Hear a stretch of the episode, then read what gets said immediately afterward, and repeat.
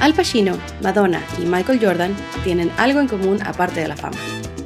Son destacados fumadores de puros. Pero, ¿con qué bebida acompañan su tabaco? Cada mes, Sam Butler y Luis Muñoz te darán la reseña de un puro y te dirán con qué bebidas acompañarlo para disfrutarlo más. Bienvenidos a Puros y Pistos Podcast.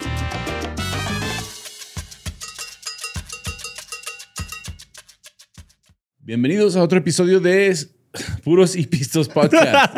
Quiere decir, está cagado. Ya valimos madre, güey. Tres segundos ya valimos madre. Eh, pero ya empezamos a, a chupar, entonces. El Sam ya empezó a chupar y me estoy tomando un whisky por lo pronto. Uh, salud. Salud. Sí.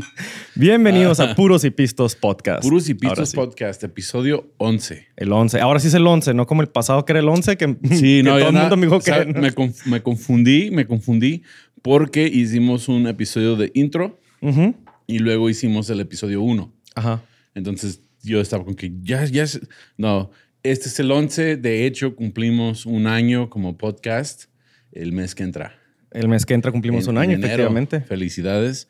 Vamos a tener un evento especial, ya lo mencionamos. Vamos a grabar desde Tobacco Tin en El Paso, Texas. Entonces, muchas gracias a Tobacco Tin, nuestro patrocinador que nos patrocina con los puros para los episodios. Y vamos a grabar de ahí. Va a haber algunos invitados, va a ser un poquito diferente el formato.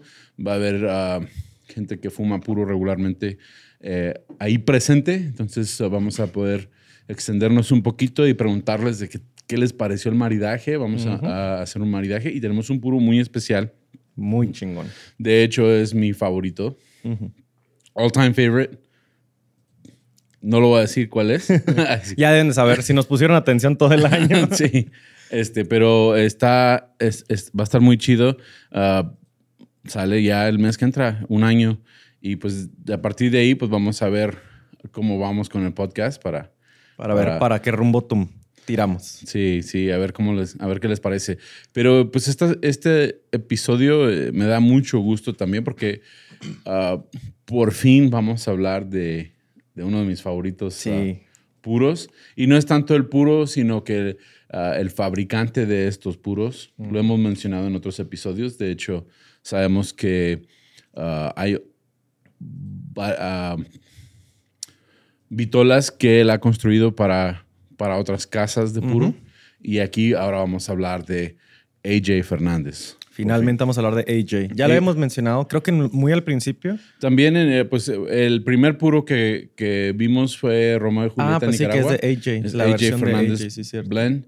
Y ahora vamos a hablar de un puro AJ Fernández. Sí. Sí. Y que, ¿sabes? Cuando me empecé a buscar ya más información acerca de él, me sorprendí y me sentí un poquito mal porque es menor que yo. Sí. Dices, what the?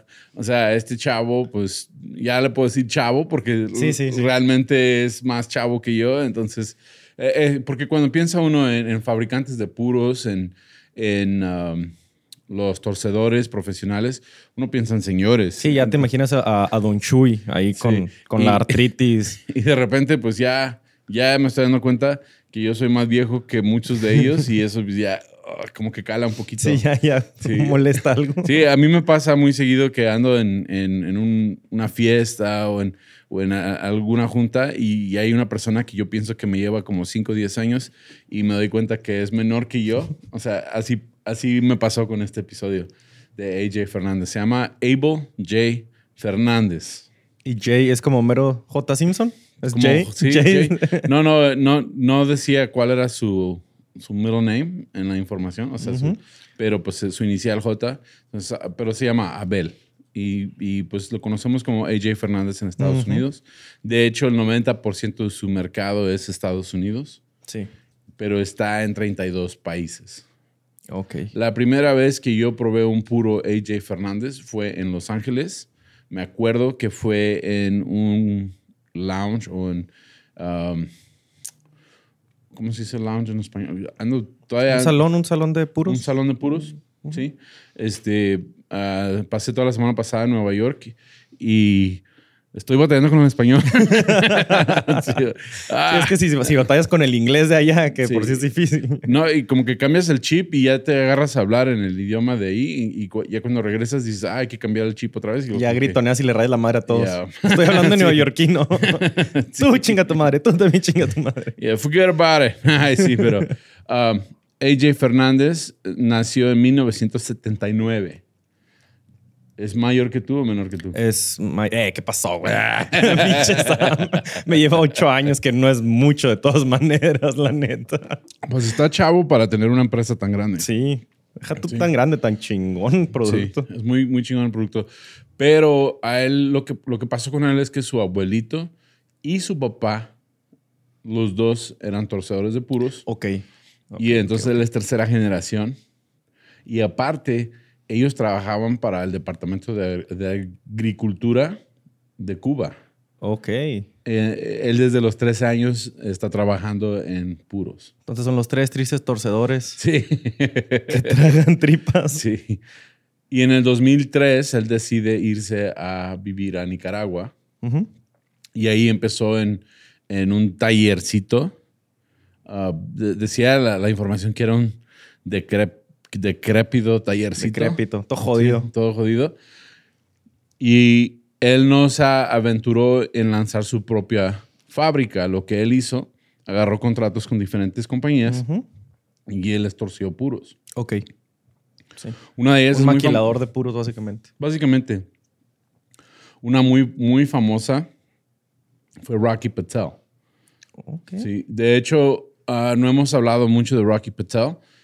No soy muy fan Ni de los puros Rocky Patel. Sí tiene algunos buenos, pero lo que yo entendí cuando yo empecé a fumar puros es que Rocky Patel básicamente hace eso, consigue diferentes torcedores eh, que, tie- que- que le maquilen el producto. Y les pone su, Sí, su anilla y su nombre. sí. y- y lo- Ahora, el el problema con eso es que la calidad no es la misma en todos los puros Ajá. y el control de calidad es un poco bajo. Aunque sea el mismo, la misma vitola, te cambia. Que sea la Sí. misma línea, te cambia porque es otro productor. Sí, porque hay dos, tres, cuatro maquiladores del, Sí, del sí. mismo producto.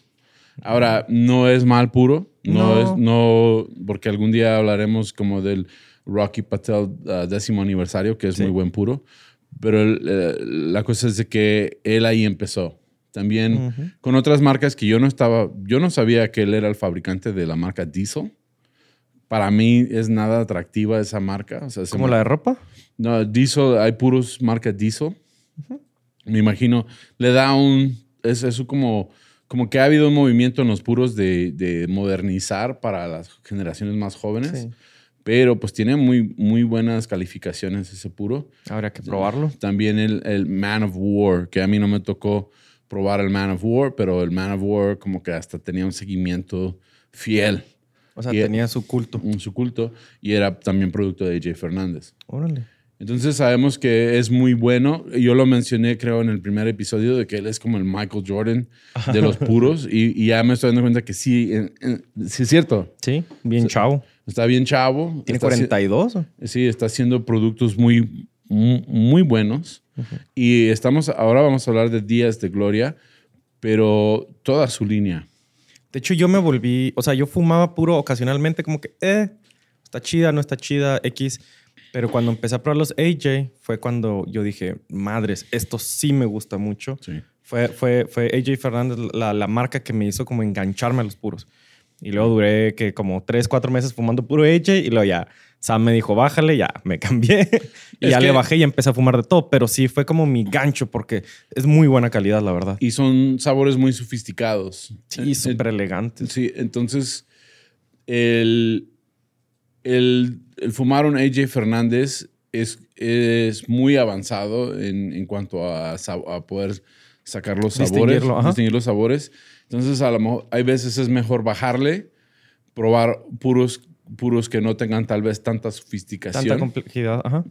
y luego ya regresar porque ya se, se alcanzan a apreciar. Justo fue eso lo que me pasó, porque yo había fumado puros ah, normales, mexicanos, habanos, y pues con el olfato, con todo este entrenamiento, pues detectaba algunas notas. Los primeros AJ que fumé era un mundo así de aromas, sabores, y era como, ok, esto es una chingonada. Sí. Pero sí es cierto, te acostumbras a lo bueno y lo ya lo normal ya no te sabe tan chingón. Y, está, y, y son sabores muy fuertes Sí, son y, potentes. y picosos.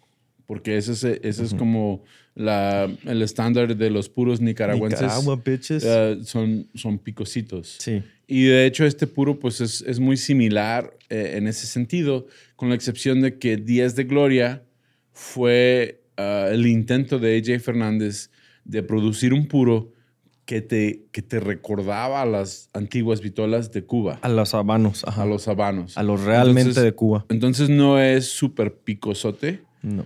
aunque tiene muchas notas de picor. Sí, pero no, no deja esta, esta pungencia que te dejaba, por ejemplo, ¿no? El, el El cojonú, el Underground 10, es eso que sí te picaba la, la lengua, se Sí. sentías sed. Yeah. Sí, este, este me encanta. De hecho, casi creo que fue el primer puro que fumé que dije, órale, qué chingonada. O sea, como realmente qué chingonada de puro es esto. Ya, y, y él tiene muchas diferentes um, vitolas y, y- y líneas. Por ejemplo, el primero que yo fumé de AJ Fernández sin saber que era AJ Fernández, yo no sabía nada en cuanto a la marca, era el San Lotano. Uh, Sí, el San Lotano lo probé en Los Ángeles en V-Cut, así se llamaba el salón. Ah, está enseguida del Improv de Hollywood, está como a, a dos, tres locales de- del Improv. Entonces entramos ahí a, a comprar puros y el de la tienda me dijo, ¿has probado el San Lotano? Que no, estamos hablando 2012 más o menos. Recién salido, ¿no? Salió el 2010. Ajá, sí, Sí. sí, sí, muy nuevo. Lo que yo no sabía del San Lotano es que actualmente era una marca antiguísima de Cuba Ok. que el abuelito de él manejaba. Sí, él, eh, él producía el San Lotano en Cuba. Ok. ¿Bajo qué marca? La marca era San Lotano. San Lotano. Ok. sí. Y luego entra ah, Fidel Castro y, y deja de producir esos puros el- abuelito.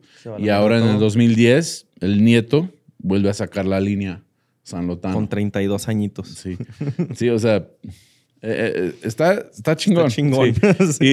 Y, y San Lo- ese fue mi, mi introducción a AJ Fernández y luego después, ah, pues claro, salió con diferentes vitolas, pero él, él le manufactura puros a diferentes compañías, como um, My Father, que es una de, de las marcas que más me gusta, ah, tienen su versión AJ Fernández. Ah, Roma y Julieta también tienen su versión AJ Fernández. Sí. Y ahora pues ya tiene él su propia línea. Su propia línea. Y si vas a las, a las tiendas de, de alta calidad de, ta- de tabaco, tabaconistas, ves que tienen AJ Fernández. O sea, es Sí. como ya un poquito más premium. Sí, sí, es, es, ya estamos hablando de puros que ya, ya tienes que saber un poquito para empezar. Este no es un puro para principiantes. Exacto. No, no te va a molestar, pero no lo vas a disfrutar completamente. Y por el precio tampoco creo que te guste mucho. Me gusta mucho el Last Call, Sí. que es un purito. ah, Es como la competencia del papas fritas, ¿no? A mí se me figura que le hicieron para competir al papas fritas. Pues está chiquito, ah, es como un robusto o me un, encantan un esos, corona. Sí. Y, y ese puro, pues se, se disfruta mucho y es muy, buen, es muy buena calidad de puro.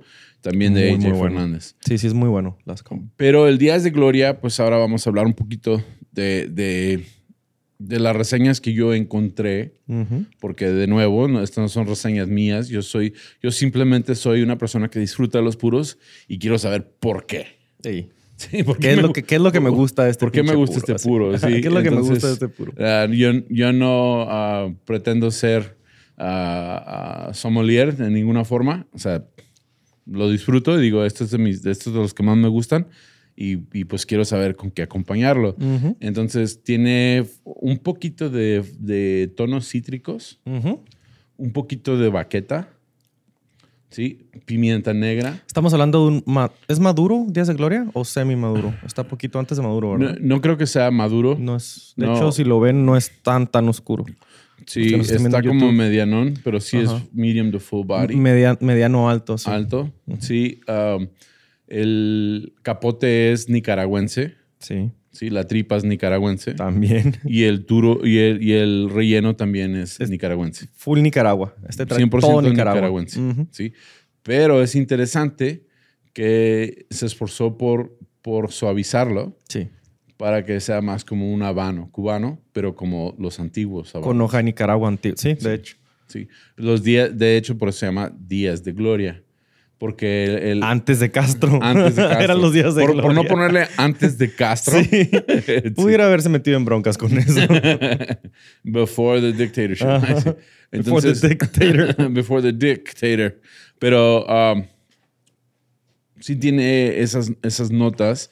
Entonces me, me interesa saber pues, con qué lo acompañamos, cuál cerveza, cuál vino, cuál whisky. Es complejo, es un, es un- es un puro que a mí, te digo, es de los que más me gustó. Ah, tienes, tienes un rango de sabores y de aromas muy fuertes en el puro que coincidentemente se mantiene a través de toda la fumada. No cambia mucho. Por ejemplo, ayer me estaba fumando un coiba y empezaba totalmente muerto. Ya como que la mitad se alivianaba y el último ya estaba, ya no me gustó. Este no, este desde que empiezas tienes, al, bueno, muy al inicio son notas muy florales, muy cítricas, muy frescas. Ya vas avanzando en la mitad, pues te llegan los cueros. Ya, ya se nota la intensidad. Y la pimientita nicaragüense, que es lo que tanto nos gusta, se mantiene. Algo que me interesó muchísimo es que una de las reseñas decía que, que se, se- se recogían notas de jalapeño, Picos, el picor. pero, pero un picor distinto a la pimienta. Sí. Es que es un poco. eh, Yo, bueno, yo creo que ahí va mucho, ¿no? Por cómo la- la- las personas interpretamos los aromas y los sabores. Si tú piensas en flores con picor, si lo piensas bien y piensas en hierba, bueno, flor, la flor, dependiendo del tipo de flor, puede ser un poquito verde el aroma, el sabor. Y si lo juntas con la pimienta, pues, ¿qué te va a dar? Es Algo verde picosito. Jalapeño. Jalapeño. es- ajá.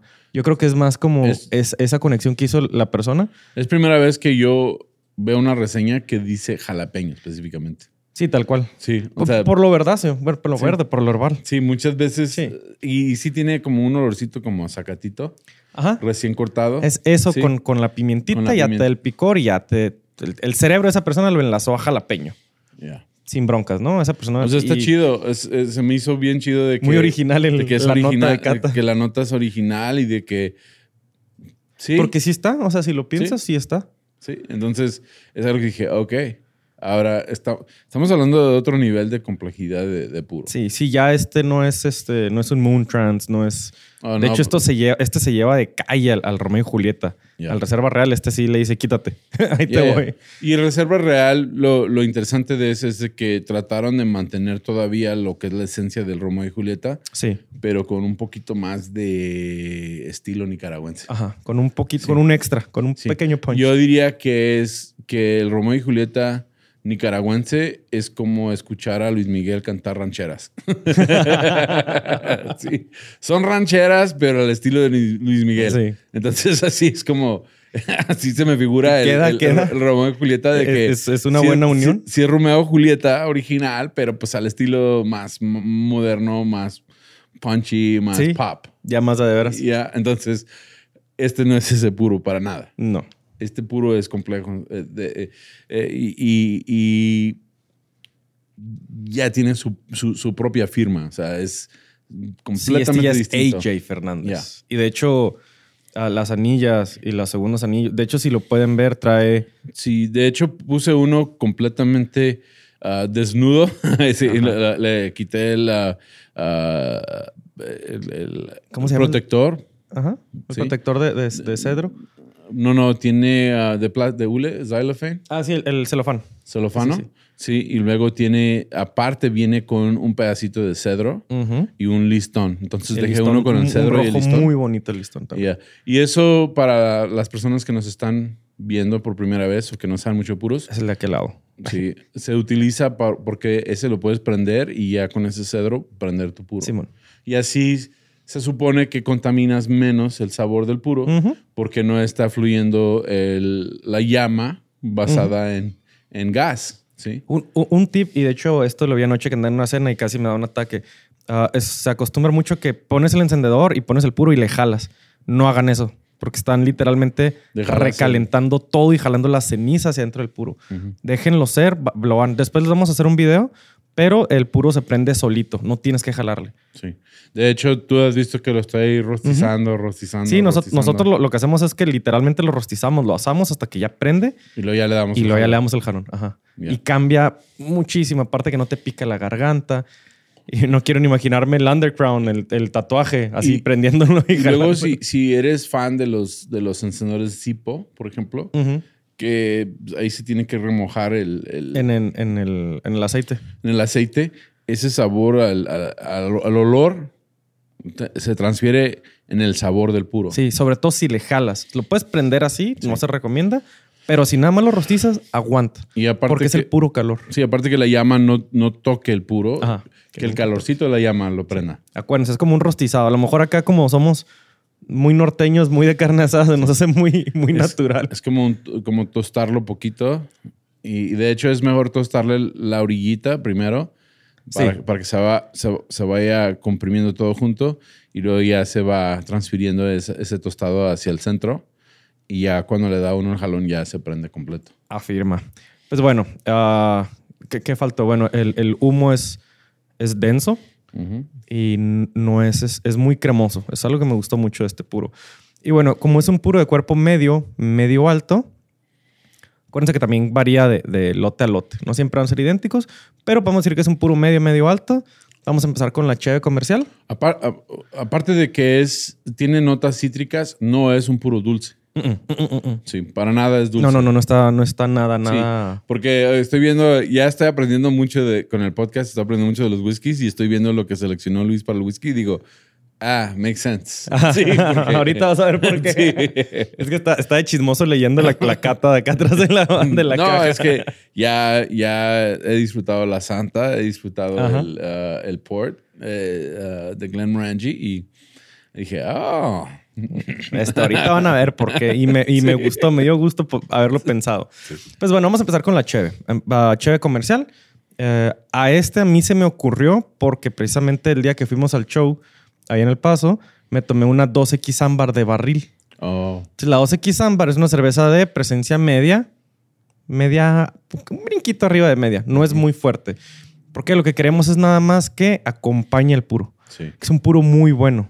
Aquí ninguno de los maridajes que puse va a tumbar al puro, ¿eh? Ya. Ninguno. O sea, en realidad nada más se lo va a llevar de la mano, le va a ayudar y lo va ahora sí que a aderezar un poquito.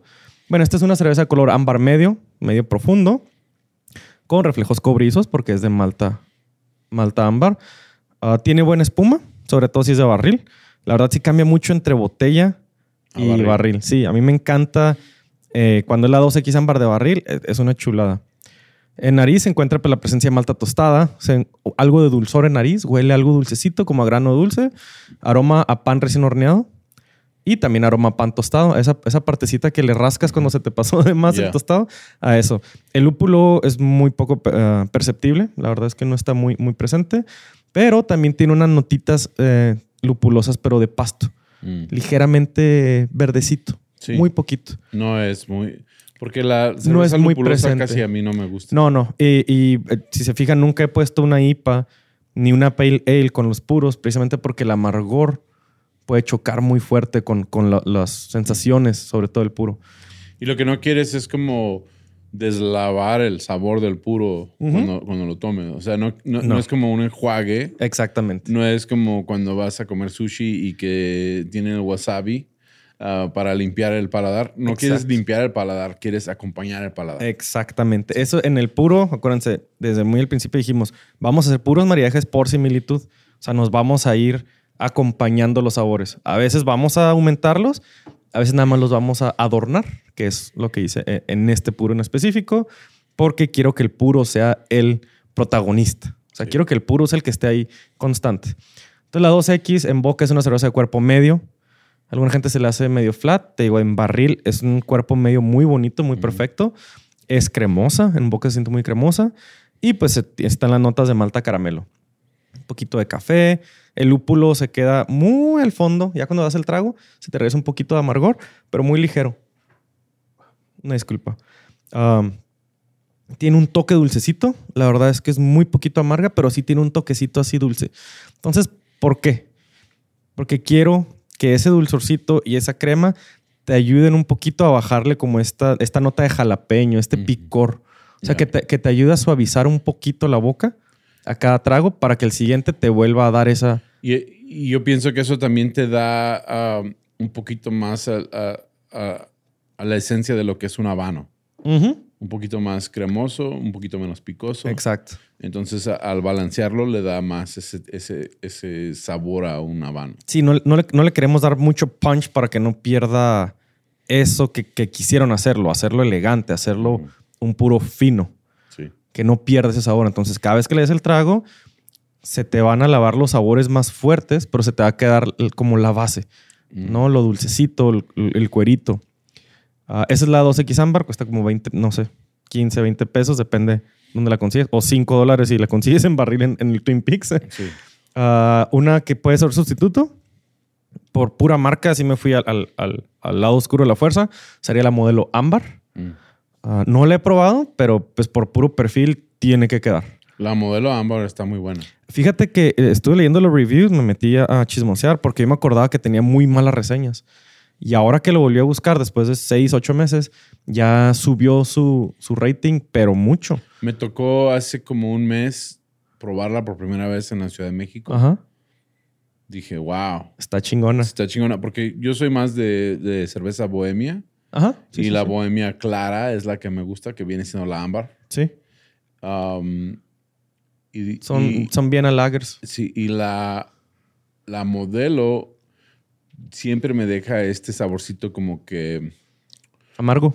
no es tanto amargo, es como cuando te tomas una Coca-Cola que te queda, que te, te sigue dando sed, como que está, Ajá. si me entiendes, como, como que, como que si te lo tomaste estaba muy a gusto mientras que te, lo- te la tomaste, Pero te, pero te quedas con sed. te, te, te dejó ahí Como enviciado. un dulzor, un tipo de dulzor, no, no sé cómo explicarlo, Ajá. pero como syrupy. Sabes Ya. que yo he notado que el perfil de las cervezas de, de Grupo Modelo es más lupuloso. Mm. Tienen mucho más lúpulo. No siempre el lúpulo es tan amargo. A veces hay los cítricos, los florales, pero sí tienden a ser más. Por ejemplo, si equiparamos una victoria contra una. ¿Qué te gusta? Una carta. Ujú. Pues es la victoria, se siente más el lúpulo. La 2X eh, sí es un poquito lupulosa. Pero casi siempre las de modelo son más. Sí. Y la bohemia es un poquito más refrescante. Sí. Te la tomas y no te queda tanto el, el sabor después de que te la... A mí se me hace, a mí se me hace, no pesada de desagradable, pero sí se me hace con una cerveza que tengo que tomar con calma la bohemia. O sea, no me puedo chingar una y otra y otra, y otra, como caguamitas. Es así, entran como agua. No, sí, a mí en las bohemias es como una, dos, tres y ya me cambio porque sí se me hace, eh, tiene mucha malta, están, están pesadas, ricas, pero sí Pero la hay que saber La cuándo. modelo ámbar sí Entonces, me gustó. quedarían súper bien las dos. Si quieren irse a algo pues, más extraño, ah, pueden probar la Newcastle, la Brown Ale, Mm. que tiene estas notas muy fuertes, muy marcadas a nuez. que empeda antes de los shows, ¿verdad, mi Sam? Sí, yo tengo una anécdota donde tomé una Newcastle y yo ya no podía hablar bien. Y dije, pues qué pedo, solo me tomé una.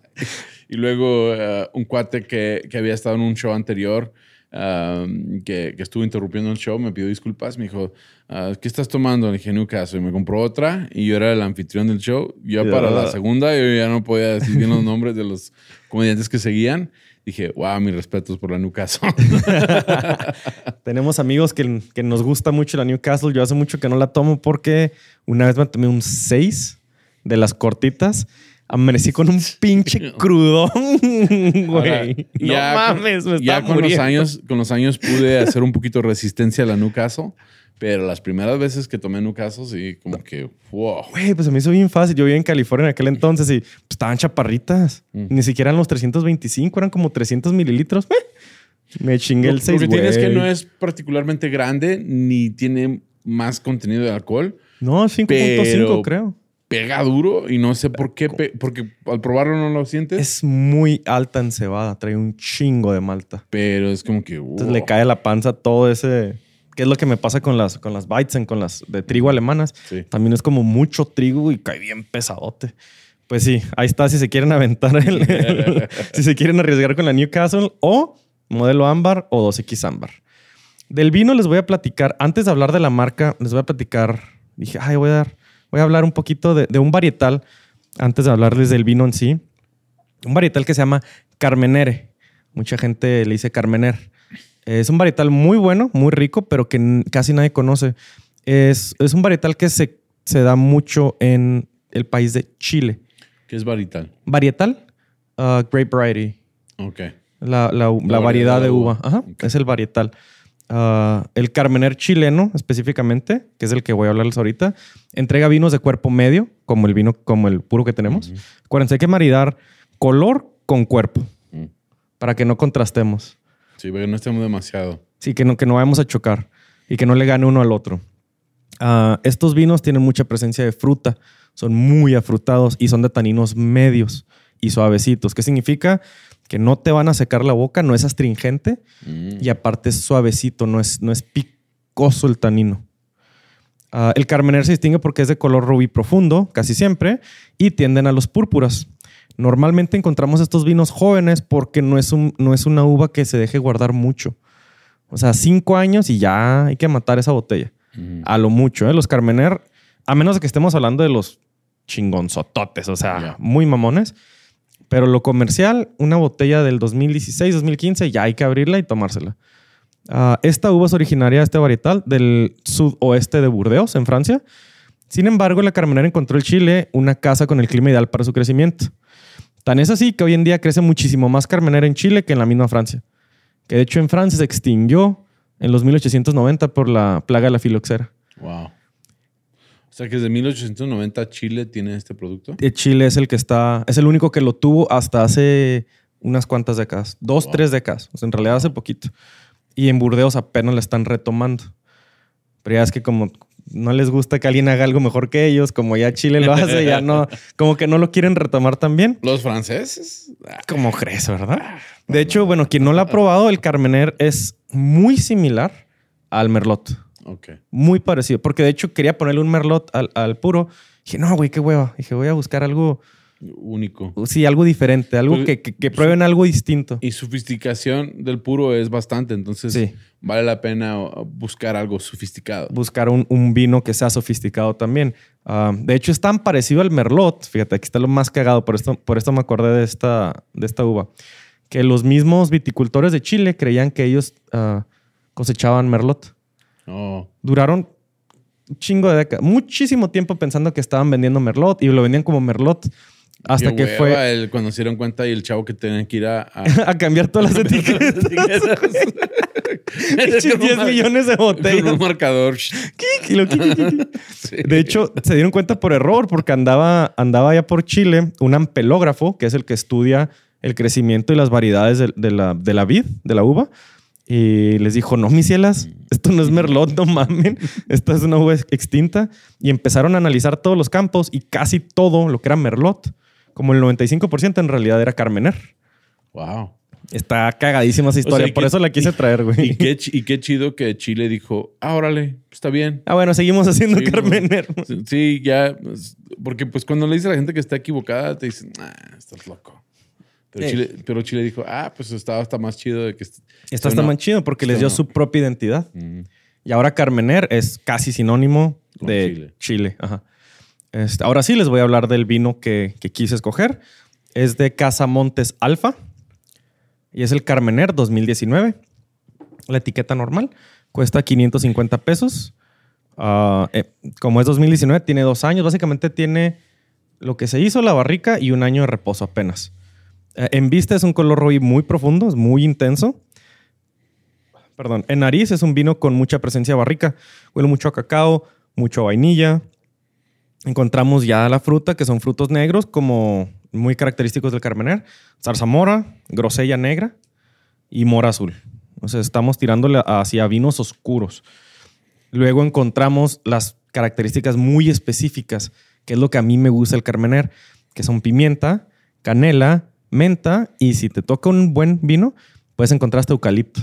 oh, O sea, te da una nota como fresca, así como menta. entre menta y eucalipto. Sí, es, es medio difícil de ahí de definirlo uno con el otro, pero en nariz se nota la diferencia. Um, ya después, que lo deja respirar, pues sale un poquito el cuero, el ahumado, la tierra mojada, estas notas ya de, de guarda.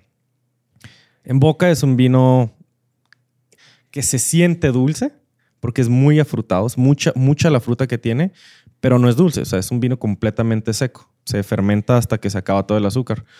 Tiene una acidez media y el tanino es muy medio y muy suavecito. O sea, es un vino fácil de tomar. Anda en 14 y garra de alcohol.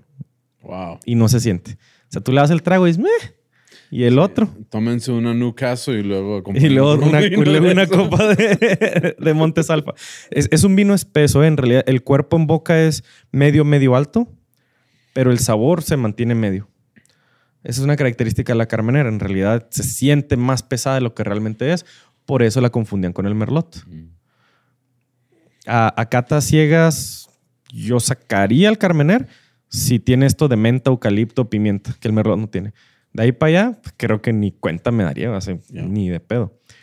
Este, ¿Por qué escogí este vino? Pues bueno, ya vieron, es muy complejo. Tiene las notas de frutos negros, tiene un poquito de dulzor para bajarle, para redondear, para ayudarle al puro a ser más disfrutable Mm. que te deje la boca poquito dulce. Y luego tenemos las notas de pimienta, canela y menta que te van a disparar. Cuando le des el jalón al puro, se te van a disparar con el calor. Esas notas suben. Mm. Entonces va a ser una experiencia como Sí. redonda entre los dos. Como amplificar Exacto. el, el, El vino. el vino. Con el puro en este caso. Ajá. Y luego, pues ya, entramos a lo bueno, El whisky. al whisky. Salud. Salud. Ahora sí, vamos a empezar con el whisky. Ahora sí, traigo nada más y nada menos que una de mis destilería- destilerías favoritas, Glenmorangie, el 10 años, que se llama el original, literalmente. Ahora, ahora que le está entrando más a los, a los scotch especia- especialmente, me doy cuenta que muchos empiezan con la palabra Glen. Sí, Glen significa valle valle, o a las orillas. a las orillas. Entonces, es sino, eh, cuando lo más probable es que si es Glen, es escocés. Es muy alto. Nada más hay uno que se llama Glen Scotia, que está en Canadá. y de hecho los tienen demandados porque los pinches escoceses quieren que le quiten el nombre a la destilería. Porque dice Glen y Scotia. Es como, güey. Glen escocés. Ajá. Y. Scotia, aparte, no mames, O quítale sea, eso, que en culero. Canadá tienen piratería de, whis- de whisky Sí, güey. escocés. Está- pero se la pelaron. Ya los, los jueces internacionales dijeron, no, no mames, güey. O sea, come on, bitches. Este, y de hecho, si hacen single malt en Glen Scotia. Bueno, Glen significa al valle de. En caso de Glen Morangi, es el valle del río Morangi. Ok. Glenfiddich es el valle de los venados. Glendronach, no me acuerdo Dronach qué significa, pero es así. Es por eso, por eso Está viene muy mucho chido. Glen. Sí, yo no entendía porque yo buscaba whiskies escoceses y todos eran Glen y dije, no mames. o sea, Glen todos- Moray, Glen, sí, uh, Glen Livet, Glen Livet. El pinche Glen es bien pedote. El, el Glen se me hace que quiere ser compas con el Glen porque él sí sabe. Y otra, pues Glen Livet es a las orillas del, del río Livet. Muy chido. Glen Livet. O sea, todos. Ah, muy todos chidos. los Glens, casi todos, los Glens, casi todos los Glens están. todos, Hay unos, sí. eh, pero bueno, también depende del presupuesto. Ah, en este caso es el, el 10, el original. Este whisky es muy importante dentro del, del, del rubro de Glenmorangie o dentro de los que nos gustan los scotch, porque este, el naranjita, el bonito que está aquí, de hecho tiene color como de jirafa, es la base con la cual hacen los, Los demás. otros whiskies. Ajá. Ah, recuerdan la Santa. Quinta Ruban, el Néctar de Or, um, El verde es el porto. el Catball. El verde es el Quinta Ruban, es el de Sí. barrica de Oporto. Ajá. Y lo, el rojo es el, el- la Santa barrica de Jerez. El Catball es Delicio- barrica de coñac, creo. Sí, son muy ricos. Tienen, tienen un poquito más dulzor. Sí, es que eso es, eso es. Este es el básico y luego le agregan esa barrica, ¿no? Este tiene 10 años en barrica de bourbon americano de primero y segundo llenado. Ahí el, el- el Master Blender las combina para que siempre más o menos dé el mismo tipo de, de perfil. Y luego se embotella 10 años este y los otros se mandan a añejar otros dos o cuatro años en aquellas barricas. Entonces es lo que le da el dulzor extra y esas notas extras. Pero sí está muy suavecito. Sí. Una cosa muy importante de Glenmorangie es que tiene los alambiques más altos de Escocia. La olla, la parte de abajo donde hierves todo lo que se llama la cerveza, el wash, es pues tamaño normal como los demás. Pero la parte de arriba, el cuello, es muy, muy alto. Lo que provoca que necesite mucho tiempo y mucho contacto con el cobre para subir los vapores. Y, Y lo que, ajá, y lo que no alcanza a subir regresa y vuelve a calentarse y vuelve a subir. Entonces lo que sale es muy poquito y se tarda mucho. Entonces es como muy puro, como si lo purificaras básicamente de más. Es una destilación pues no es agresiva, porque en realidad sigue siendo alambique, pero un doble destilado de Glenmorangie sabe como un triple destilado de otra destilería. Mm. Eso, esa fue mi... De hecho, iba a meterle Bushmills, Sí. pero dije, No. nah, tengo ganas de Glenmo. El Bushmills está muy chido. Y ese es triple destilado. Sí. Y en México no he encontrado el Bushmills básico, solo he encontrado el Black Bush. Sí, es que aquí casi no se aprecia el... Casi no tiene pegue el, el amarillo. Sí, sí, el, bueno, el dorado casi no. Pues este, a mí me gusta mucho ah, tomarle la, la- la Coca-Cola a una botella hasta la etiqueta y luego rellenarlo con un Bushmills. um, del básico. Sí, sí, el, el amarillito. Sí, el amarillito. Pero en México tengo que usar Black Bush. Porque No, es pues ya no, ya no es igual. ya no es igual. Pero está delicioso. Sí. Sí, trae, luego- bar- trae un chingo de barrica el Sí. Black Bush. Y luego lo, nomás, cuando ya lo, lo relleno, nomás le do- lo volteo una sola vez así con la Sí, Coca-Cola. que no haga mucho. Que no haga mucha espuma. Y ando en la calle feliz y nadie se da cuenta. Los antidepresivos del Sam. Sí. No hagan caso. Ando, ando bien No chido caso, fumando, fumándome un puro y tomándome una coca especial. Borre y tú tienen un talento para admitir crímenes en, en grabaciones, güey. Tan cabrones. Bueno, Si me ven tomando una Coca-Cola, y ando de buenas. y ando, sí, tienen que preguntarse. Bueno, este cuesta 900 pesos a precio normal. de 42 dólares. Está el- muy bien. En el chuco, sí. Es un buen scotch. De hecho, es muy buen regalo de Navidad. Sí. Sí, Sí, es muy buen regalo. Si andan buscando qué regalarle a alguien y quieren regalar algo un poquito más sofisticado, un scotch y, y este Glenmorangie 40 dólares. Es una chulada. Sí, y la persona que lo recibe va a estar bien contento. Sí. Hay, un- como hay que- una edición que yo acabo de entender, porque acabamos de dar una cata de Glenmorangie, de hecho, y viene en una cajita metálica con figurita como de jirafa. Mm, Y yo no entendía por qué, por qué chingados la jirafa. por color. Por los alambiques. Mm, Como los alambiques son muy altos, de hecho, les llaman las jirafas de Escocia, de Oh. lo altos que son sus alambiques. Y luego el cuello es muy largo. Entonces, pues es como resemblanza a está los muy chido. alambiques. Está bonita la botella. Es el mismo whisky exactamente, pero la, pero está bonito el detalle. la botella está en forma de, de jirafa. No, es la misma botella. Nada Sí. más la caja, La caja. es metálica con, con así como el animal print Oh, muy de, chido. de jirafa. Sí, de hecho, la botella, las botellas de Glenmorangie tienen el cuello muy largo. También en, Sí, en honor en a- analogía a sus... Ajá. Bueno, en No. resemblanza a sus alambiques. Muy, ya este es, este es el tercer Glenmorangie que pruebo. Ya probé el 10, 12 y 14, que es el amarillo, el rojo y el verde. Ajá. Y el rojo es la santa y el verde Te es falta el néctar de orca y lo tengo en la casa. Bueno, pues eh, ya sabemos qué vamos a hacer después del podcast. sí. Bendito sea grabar temprano. Salud. Salud. Bueno, algo muy importante para Glenmorangie es la, ya les dije, los alambiques. Otra cosa es la madera. Ellos cuidan mucho la madera. De hecho, ellos compraron una zona en el, en el bosque de Ozark, en Missouri, Really? de roble, para que esos robles se mandaran a las destilerías de Bourbon y esas destilerías les mandaran sus barricas directamente a ellos. O sea, güey, el sourcing está hasta antes de tu proveedor, güey. O sea, el carbon footprint está cabrón. Sí, cabrón. Sí, sí. Fuck. No, no lo había visto de esa forma. No es ecológicamente sano, pero pues... No ah, Pero tienen, espero yo que tengan programas de reforestación. estos, sí, los Ozarks es, es muy reconocido por, por los árboles. El tamaño de robles que tienen ahí está cabrón. Y bueno, ya hablamos de los alambiques. Ya les dije que con dos destilaciones parece de tres. Ah, la malta, bueno, la destilería, ah, para mí es de las mejores, la verdad. Es que aunque sea muy comercial, por algo es muy comercial, es que es muy buena. Es la segunda malta o la segunda destilería más vendida en Escocia. En Escocia. La primera es Glenfiddich. Glenfiddich está muy Allá rico. nadie te paga el Macallan. O sea, allá ir a vender las Macallan es como, güey, ¿neta?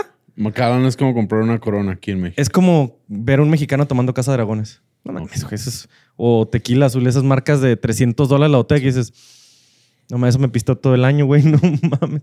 Eso sea, es Macallan allá. No, ellos no lo consumen porque es muy caro para lo que es. El, el Macallan 12 se, se encuentra muy seguido en diferentes establecimientos, pero a menos de que sean estos establecimientos específicamente de whisky, yo no he visto más de Macallan 12, Fuera del 12. fuera del 12.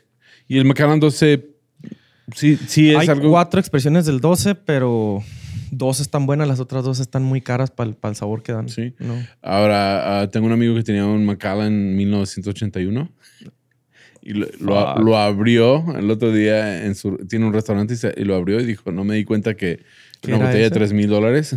Güey. sí, sí, oh, de haber sabido. Pero el Macallan se me hace bien, pero se me hace un poquito más comercial. El 12. Es más fantochón, Ya. en realidad. Es, es, es una marca premium en cuanto a nombre, porque en cuanto a producto ya últimamente han, han, han decaído. O sea, Es que creo el, que... el precio no, la calidad no sigue el precio, güey. El precio Sí. se disparó y la calidad se quedó atrás. Creo que especialmente el 12 lo hacen para que te sientas chido pidiendo un Macallan, pero que lo pueda tener cualquier antro. Quiero, pero que lo puedas pegar. Sí, sí, ¿me entiendes? De hecho, si quieren probar Macallan, hay un Macallan 10. Ese solo no está tan bueno, pero en las rocas está chingón. Mm. Y con agua mineral es una chulada. Y eso sí, está muy bien hecho. O sea, no te da Y no, cruda. y no es muy caro el 12. Es- es- se compara mucho, ¿no? A como un... Depende cuál, cuál sea. El, el Triple Cask, que no está bueno, la neta. Es el Macallan que no está rico. Anda igual 55 dólares la botella. El Double Cask ya le sube a los 60. Y el Sherry Cask, que es la botella negra, ese sí está bien bueno, pero anda en 85 la botella. Sí, pero 85 por un Macallan es, es, muy buen precio porque el Macallan 81 es- son como 2.800 dólares. Yo tengo una que no me ha acabado eh, de Macallan Rubí que me costó 400 dólares. Sí, o sea que poder disfrutar de un Macallan a 85 dólares es- está muy chido. La neta la compré cuando era muy basic bitch del whisky. Dije, ay, esto es el más caro que me puedo comprar. Y lo chingado, me hubiera comprado tres de otro. Pero bueno, así aprende uno, güey. Así Sí. aprende uno. Pues yo me he hecho muy fan de Glenn Morangi, uh, de, de Glenn Farclas, de, Sí. de Glen, Glenn Glenfiddich. Glenn de- Rhodes también. Sí. O sea, ya, ya de hecho, de hecho te voy a decir que ya he dejado de tomar mucha cerveza y ya más o menos estoy buscando whiskies. Sí. Sí, sí, Como- sí. Cuando empezamos el podcast, yo casi pura cerveza. Chela, chela. Y ahora, la verdad, ando buscando whiskies irlandeses y escoceses porque ya comprendo un poquito más de, lo, es- de lo que se trata. Y eso es justamente lo que queríamos con este podcast, tú y yo. Yo ya estoy fumando, ya me metí a fumar habano, ya estoy fumando mexicano, ya le cambié. Y esa era la idea, ¿no? Era aprender juntos con ustedes, obviamente. Y, y una vez que, le agarras el hilito al scotch o al whisky de Malta, especialmente, yo les digo, yo no soy de, de bourbon, no me gusta el, el estilo de maíz casi. Pero ya una vez que le agarras el hilito a la Malta, ya está bien difícil soltarlo. Ahora, en el mundo de los whiskies, el irlandés lo ven, lo ven como muy pinche. Ah, Pero, es pura pero lo- mala fama. Pero lo que me gusta del, del Bushmills es que es triple distilado Y bien barato, güey. y es barato. Y bien barato. Y la gente, eh, especialmente como que en Estados Unidos hay una cultura de, de orgullo nacional.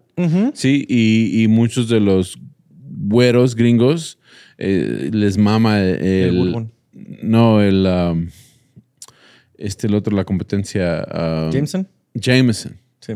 Sí, y como que Jameson. Sí, y los ves porque traen ah, playeras verdes y Ajá. el Shamrock y todo. El Bushmills le gana al Jameson El, el Bushmills por es, mucho. es un whisky, es, es el epítome del, del whisky irlandés para mí. Sobre todo el Bushmills dorado. Sí, Es- ese, es, el original. ese, es el origi- ese es el whisky como sabe en Irlanda, que es un blend. De hecho, no es pura malta, ese No. trae grano, pero también trae malta.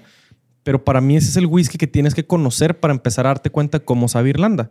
Y ya de ahí te mueves, ¿no? Ya. O sea, igual, si quisieras saber un whisky para saber cómo saben los Glenmorangie, pruebas el original y de aquí ya te mueves. Para mí eso es Bushmills. Jameson, para mí es un whisky irlandés que quiso competir con los escoceses y quiere saber escocés, pero no sabe escocés. Sí, y, y se, Se, me hace, queda ahí un- como... se me hace un poco rudo. Está harsh. El alcohol pica, Sí, es picoso. pica. Y luego, por ejemplo, Es doble destilado ese sí está el Tullamore Dew, que también es como Mucho mejor que el Jameson, mucho mejor que el Jameson. pero tirando el scotch también. Sí, o sea, como que son más, más picosos. Sí. Y el, y el Bushman es más suavecito, pero en el mundo de los whiskies lo ven como que... ah, Bueno, es que Irlanda, la neta es que mucha gente le hace ah por muchas cosas. Pero muy rico. Pero ahora que estoy entendiendo los, los whiskies escoceses, también entiendo por qué le hacen el feo. le hacen el feo al, claro. al irlandés. Aunque el irlandés que, que me gustó mucho fue el Bushmills y el Redbreast. Redbreast. Me- Y- Anoche me lo acabé precisamente. El Redbreast, el Redbreast me lo, me lo tomé con un con ah, unas papas fritas. Con un papas. Ujú. Y, y sí tiene razón, o sea, estaba un poquito muy elevado el sabor, Sí. ¿sí?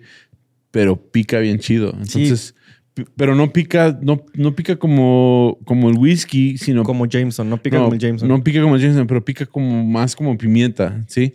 Entonces yo encontré que es, esa combinación me gustaba mucho a mí. Y eso es parte del perfil del single pot still. eso, eh, eso tiene que estar en ese tipo de whiskies. Ya. Entonces estoy aprendiendo mucho, pero definitivamente entiendo por qué James Bond toma escocés. Ah. Con esa lana, güey, pues sí, claro. Ah, vamos a las notas de cata. Las puse muy sencillitas porque en realidad no quiero que lo vean como un whisky muy complicado. Es un whisky muy sencillo, les digo, es la base. En nariz encontramos cítricos, encontramos durazno maduro, madurito, y se encuentra un, un aromita vainilloso. Vainilloso junto Mm. con algún, alguna naranjita por ahí de lo cítrico. Para mí huele a sorbete de naranja. Sí. Ajá. Como las paletas Orange donde le empujabas. Eso. Al push pop. exactamente. O esos dulcecitos que venían así, el- la ruedita de, de crema con la ruedita de naranja. sí. Eso es Bushmills. Eh, perdón. Ah, sorry. Ah. Glenmorangie. Se me cruzaron los cables. En boca es cremoso, es suavecito, es muy elegante. El alcohol no pica, el ataque es súper tranquilito. Sale la vainilla y después de que te lo tomas ya te regresan como notas florales con un poquito de naranja, de cáscara de naranja. Sí, de hecho, el Glenmorangie, la Santa, se me figura más, más como naranja. Sí, aunque es el Cherry Cask y es más dulce. Sí, pero es que esa es naranja madura como en compota, Sí. como en mermelada de naranja. Sí, hasta como una, como una mandarina. Ándale. Sí. La santa es más mandarinoso, Más mandarinoso. pero madura, así ya. Pero este sí huele a push pop. Sí, sí. O sea, huele, a, huele a sorbete Sí, de, a esos- de naranja, esos- bien cabrón. si han ido al gringo, esas paletas que vienen en un, eh, en un tubito que parece como el tubito del papel del baño. Sí. Le empujas y sale la... eh, el, um, sorbet. El orange sherbet chingado. Muy delicioso. Perfectamente. Ya el, el- el- el final o cuando lo tragas, el aftertaste, es naranjita, flores, duraznito. Ya la crema y la vainilla no te regresa tanto, es más como dulce. Se siente dulce, sabe dulce, pero no es dulce. Está No- destilado. Sí. Nomás trae barrica de bourbon. En realidad, el azúcar que llega a absorber es, es irrelevante. No alcanza a endulzarse. Es mucho más dulce la Santa. Sí, no, un Y, chingo. Y, y- y el, el verdecito, el, el quinta Ruban. el Quinta Ruban. Sí, son más dulces. Mucho más dulce. No, y el néctar de oro está todavía más dulce. güey. El Quinta Ruban me gustó mucho. Son muy buenos whiskies. La verdad es que son muy buenos whiskies. Sí, y me acuerdo conozco que- haters que les echan tierra y es como, no, güey, no. No, yo No, me acuerdo güey, que andaba en, en uh, Total Wine Ajá. y buscando un, un whisky, te mandé mensaje y dije, ¿qué onda con este? Dijiste, pues está cariñoso, pero está chido. Y lo dije, no. Está exactamente donde me está- dijiste que todo- lo querías. Yo quería gastar 50 dólares Y y, está en 49.99. wow, está delicioso ese whisky. Entonces, ¿por qué le puse este whisky a ese puro? Mm. Pues obviamente por las notas cítricas, las notas florales. Y porque es un whisky fácil de tomar. Delicioso. Que no te va, no te va a estorbar, no te va a chocar con el puro. Nada más lo va a acompañar. Muy bonito. Así se van a ir los dos juntitos de la mano. Vas a poder disfrutar el puro cada trago y disfrutar tu whisky cada trago. No va a chocar para nada. Pues ahí lo tienen. Ah, Días de Glorias, AJ Fernández, si quieren un puro sofisticado nicaragüense, aunque son más difíciles de conseguir en México. Sí, aquí Ah, está sí, cabrón conseguir sí es difícil conseguir AJ Fernández, aunque yo sé que sí existen en diferentes lugares en la Ciudad de México. Le tengo que mandar un saludo al, al Doc Leo de Michoacán porque el cabrón mandó a traer puros de Estados Unidos. No sé cómo le hizo. Y me mandó una foto. Mira, y tenía un chingo de AJs en su casa. Y Sí. viven en Morelia. Y yo, cabrón. Felicidades. sí. sí, literal. Y, y, pues gracias a todos ustedes por acompañarnos en, puro- en este episodio de Puros y Pistos y por siempre eh, seguirnos. Eh, tenemos nuestro Patreon, no se crea, todavía no. sí, pero, pero hace falta. Pero si quieren, sí. es juego, pero sí. es juego, pero si quieren, no es juego. hace falta porque necesitamos más whisky. sale caro. Sale caro cada episodio. ¿eh? Sí, pero gracias a nuestros patrocinadores. Bueno, nuestro patrocinador, Hoy fue Tobacco Tobacco Ten, Tin. ahora fue Tobacco Ten. Y, y, pues gracias a ustedes también por siempre estar al tanto del podcast. No somos muchotes, pero los que somos somos bien chidos. Bien hardcore, sí. Ya. Y gracias, gracias Luis por estar aquí conmigo Gracias, también de nuevo. Y Lolo. pues, Lolo. Héctor, Y esto es todo por este episodio de Puros y Pistos Podcast, Días Nos de Gloria de AJ en el aniversario. Eh, unos saludos a Héctor también, ¿no? De, de AJ Fernández. Un saludo a Héctor. ¿Para qué te ibas a Dallas, carnal? Chingado. Iba, nos iba a acompañar en el episodio de AJ Fernández y estuve espere y espere y espere. Dije, cuando vuelva Héctor lo invitamos, pero él se fue a vivir a Dallas. Sí, se fue a Dallas. Pues ni Es el representante de AJ Fernández, que era el representante de AJ Fernández en El Paso, ahora ya es el representante eh, basado en Dallas. Fue el que me hizo junkie de Jay Fernández, de hecho, él. Gracias por todos los Gracias, puros carnal. que nos ha regalado. Muchísimas gracias, muy apreciado. y nos vemos en el aniversario. Sí. Ah, mes que entra aniversario. Y es todo. Nos pueden seguir como Puros y Pistos Podcast en plataformas de podcast. A ti te encuentran como... Arroba Someluis con doble M. Y yo soy ah, tu amigo Sam en todas las redes sociales. Ah, tu amigo Sam. At tu amigo Sam y en, ah, también en YouTube. Gracias. Hasta la próxima. Buenos humos, ¿eh? Buenos humos.